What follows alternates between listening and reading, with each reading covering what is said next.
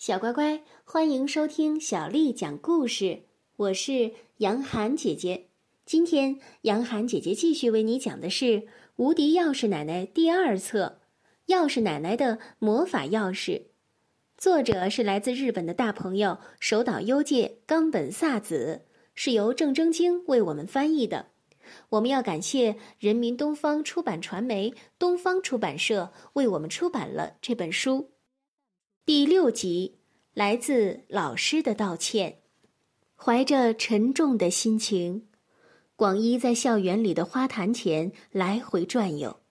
他不想马上回家，压在心头的事情还没有解决。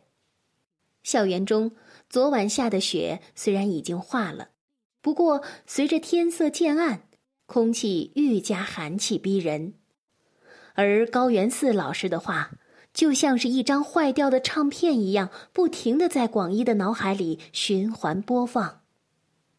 该不会是和周围的同学偷偷对答案了吧？该不会是和周围的同学偷偷对答案了吧？唉，怎么就把钥匙奶奶给的那么珍贵的魔法钥匙，不小心都用完了呢？广一真是欲哭无泪呀。不过，就算是没有魔法钥匙，我也可以鼓起勇气问一下老师。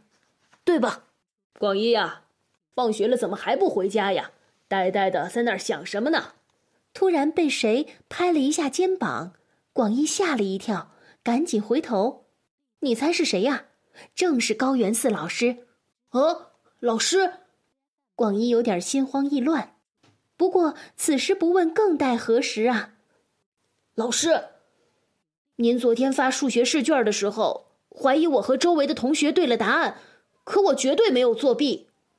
高原寺老师目不转睛的看着广一，果然还是让你多心了。其实关于这件事，老师一直想向你道歉来着。高原寺老师接着严肃的说：“广一很了不起呢，考了一百分。这段时间你学习一直很努力，老师都看在眼里。本来是想表扬你的，可是……”一不小心就说过了火，老师绝对没有怀疑过你作弊，却开了那种无聊的玩笑，伤害了你，这都是老师的错，老师给你道歉了。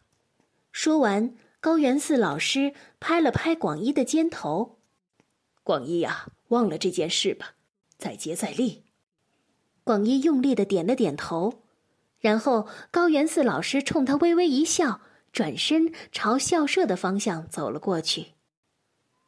原来，原来根本就不需要什么魔法钥匙。高原寺老师是相信我的。广一心中好像有一团温暖的火苗，咻的窜了上来，热乎乎的，温暖了他整个冻僵的身体。老师那么理解我，原来他竟然一直在想跟我道歉呢。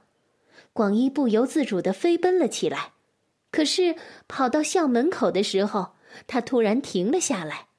好像想起了什么似的，赶紧伸手去摸兜里的魔法钥匙。诶，怎么不见了？钥匙奶奶给的那把魔法钥匙不见了。无论他怎么找，校园里、花坛边哪儿都没有他的踪影。那把钥匙跟钥匙奶奶一样，没有留下一丝一毫的踪迹，消失在了风中。小乖乖，今天的故事。就为你讲到这儿了。如果你想听到更多的中文或者是英文的原版故事，欢迎添加小丽的微信公众账号“爱读童书妈妈小丽”。接下来的时间，我要为你读的是唐朝诗人孟浩然写的《过故人庄》。《过故人庄》，唐·孟浩然。故人具鸡黍。邀我至田家，绿树村边合，青山郭外斜。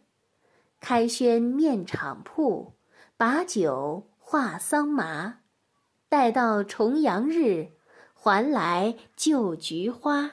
故人具鸡黍，邀我至田家。绿树村边合，青山郭外斜。开轩面场铺。把酒话桑麻，待到重阳日，还来就菊花。故人具鸡黍，邀我至田家。绿树村边合，青山郭外斜。开轩面场铺，把酒话桑麻。待到重阳日，还来就菊花。小乖乖，晚安。